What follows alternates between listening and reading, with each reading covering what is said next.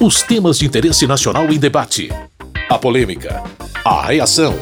E as propostas dos deputados. Fatos e opiniões.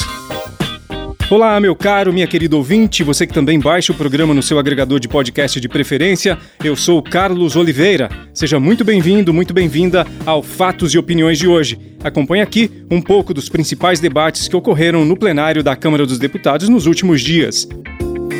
O que mobilizou os discursos nessa semana foram as reportagens do Consórcio Internacional de Jornalistas Investigativos que mostraram que o ministro da Economia, Paulo Guedes, mantém uma empresa offshore em um paraíso fiscal. Essa palavra em inglês é a maneira de se dizer que a empresa é aberta fora do país de origem do proprietário. E paraísos fiscais são locais onde não há nenhuma ou muita cobrança de impostos sobre a renda das pessoas. Quanto ao caso específico do ministro Guedes, a questão principal apresentada por quem o critica é se seria ético ele comandar a economia do país e ainda controlar esse tipo de empresa. Para a maioria dos deputados e deputadas, o ministro deve se explicar ao Congresso. Tanto é que foram aprovadas convocações do ministro para falar em duas comissões na Câmara e também no plenário. Na opinião de Ricardo Barros, do Progressistas do Paraná e líder do governo na Câmara, o método aprovado para que o ministro fale aos congressistas não teria sido o mais adequado. O ministro tem explicações a dar e está disposto a fazê-las para o parlamento, como é natural de qualquer pessoa pública. Só não vejo a razão de ser uma convocação. O assunto é um assunto relevante, é adequado que o ministro faça a explicação, embora já anunciou pela imprensa que não movimentou a empresa, que não tem nenhuma relação com a sua atividade de ministro de Estado.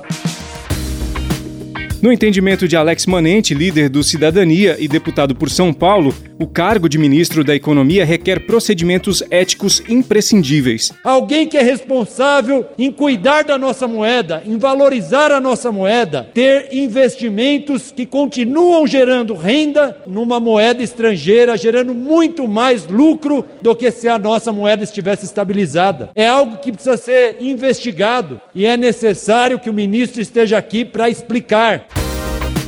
A deputada Caroline de Tone, do PSL de Santa Catarina, argumentou que a empresa de Paulo Guedes é resultado da atuação dele antes de ser ministro. Não faz sentido nós aprovarmos esse requerimento, que nada mais é do que um factoide. O ministro Paulo Guedes, desde antes de ser ministro, ele abriu essa offshore, ele já declarou, já está extensamente comprovado que desde 2015 foi quando ele abriu essa conta no exterior. Isso foi antes do presidente Bolsonaro se eleger presidente e foi antes dele sequer imaginar que um dia seria chamado a ser ministro da Economia.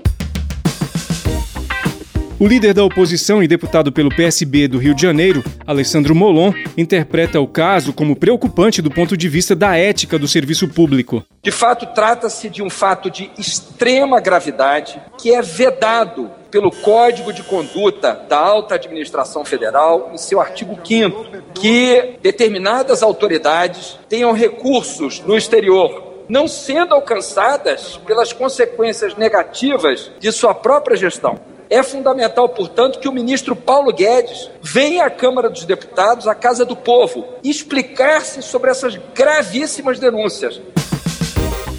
Eduardo Cury, do PSDB de São Paulo, não vê o fato como tão grave e apenas um convite para o ministro Guedes falar sobre o assunto seria o suficiente. Não é simpático nem é transparente que você tem um órgão que olha a movimentação dos brasileiros e a sua própria conta não pode ser observada. Sobre esse aspecto, eu acho importante a vida do ministro, mas eu acho que não há necessidade de uma convocação.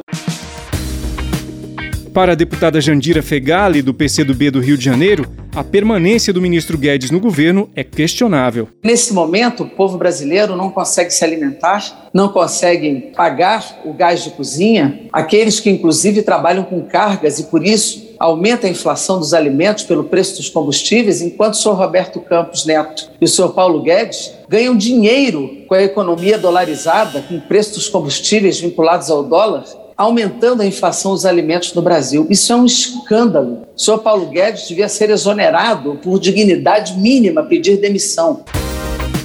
O requerimento de convocação do ministro da Economia, Paulo Guedes, foi aprovado pela maioria dos deputados e deputadas e, em breve, a data para o depoimento vai ser marcada. Fatos e opiniões. Como tem sido comum nos últimos meses, mais um projeto referente ao sistema eleitoral brasileiro foi discutido e aprovado no plenário. Dessa vez, a proposta era a volta da propaganda partidária gratuita no rádio e na televisão. Na opinião do deputado Giovanni Querini, do PL do Rio Grande do Sul, a propaganda partidária é fundamental para a educação política da população. O bom político é aquele que diz o que o povo precisa ouvir. E o que o povo precisa ouvir é entender mais de política, sair do analfabetismo político e ter uma visão de que a política é a solução para todos os problemas da sua vida. Por isso, o programa de televisão e rádio é muito importante para os nossos partidos. O nosso Partido Liberal defende que nós voltamos a ter programas de televisão e rádio.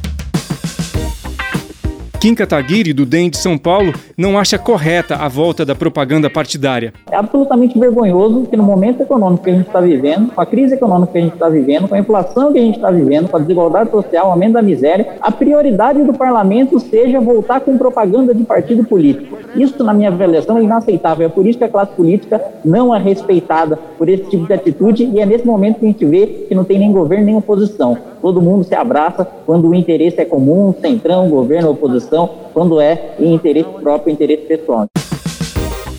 Originalmente, a proposta previa a possibilidade de os partidos comprarem espaços nos meios de comunicação para fazerem propaganda. Essa parte foi retirada do texto.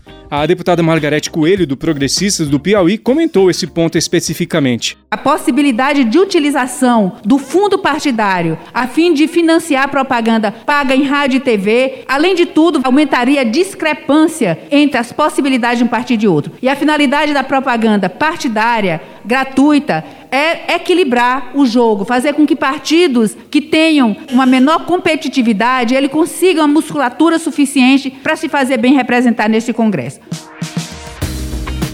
Quanto à essência do projeto, Gilson Marques, deputado do Novo de Santa Catarina, entende que o interesse por saber a respeito das ideias de cada partido deveria ser decisão individual. Se alguém quiser assistir, saber o que algum partido ou político está dizendo, ele vai na plataforma do partido, no site do partido, na página do político. Não faz sentido obrigar a população inteira a assistir, até porque nem isso consegue. As pessoas simplesmente podem desligar a TV. Aqui está se criando um dever, uma obrigação e não um direito. Apesar dos argumentos contrários, a maior parte dos deputados e deputadas aprovou a volta da propaganda partidária gratuita no rádio e na televisão. Por ser uma proposta que veio do Senado e ter sido modificada na Câmara, o texto será novamente apreciado pelos senadores. Fatos e opiniões. Outro projeto aprovado no plenário foi o que prevê o retorno de grávidas ao trabalho presencial após a vacinação. Mesmo com o apoio da maioria, o texto foi criticado por vários parlamentares. Perpétua Almeida, do PCdoB do Acre, argumentou que essa decisão não seria da alçada do Congresso Nacional. Nós vamos obrigar as mulheres a voltar ao trabalho? Nós vamos fazer um debate aqui sobre vacinas? Está provado que a imunização tem salvado vidas. Agora, quem tem que dizer que mesmo depois de vacinada, uma grávida volta ou não ao trabalho é a sua médica. É, o PNI tem que ter regras. O deputado Tiago Dimas, do Solidariedade do Tocantins e um dos autores do projeto, falou da necessidade de considerar a situação do empresário. Não é discutível que o momento é outro e que a gente tem que tomar uma medida porque o empresário que está lá na ponta, tendo que garantir o salário do afastamento da gestante e contratando a substituta, não aguenta continuar pagando por isso. Talíria Petroni, líder do PSOL e deputada pelo Rio de Janeiro, abordou a questão da vulnerabilidade das grávidas à Covid-19. Por que o governo não assume a responsabilidade? Não dá para colocar em oposição grávidas puérperas de um lado e os pequenos comerciantes, os pequenos empresários do outro. Tem que superar essa falsa polêmica e cobrar do Estado brasileiro.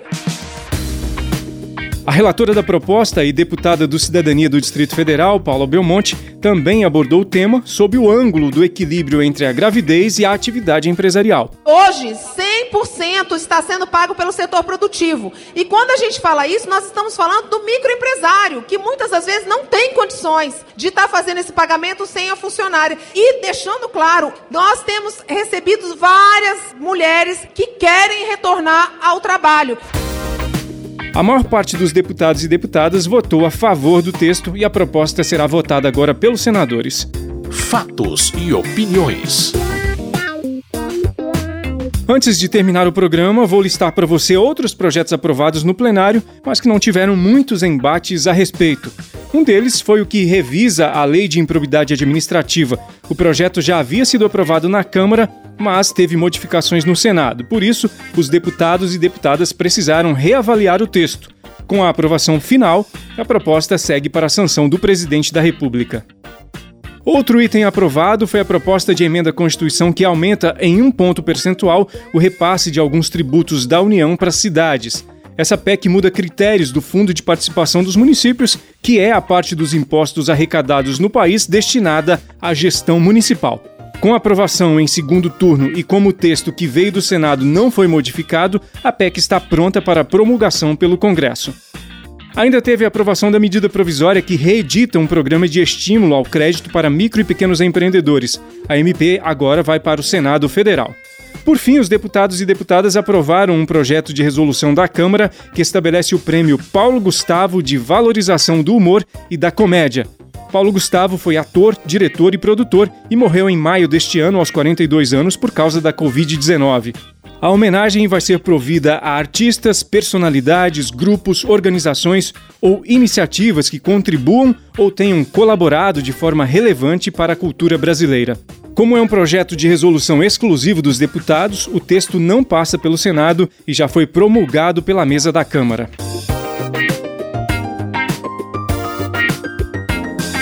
Com sonoplastia de Tony Ribeiro, esse foi o Fatos e Opiniões de hoje.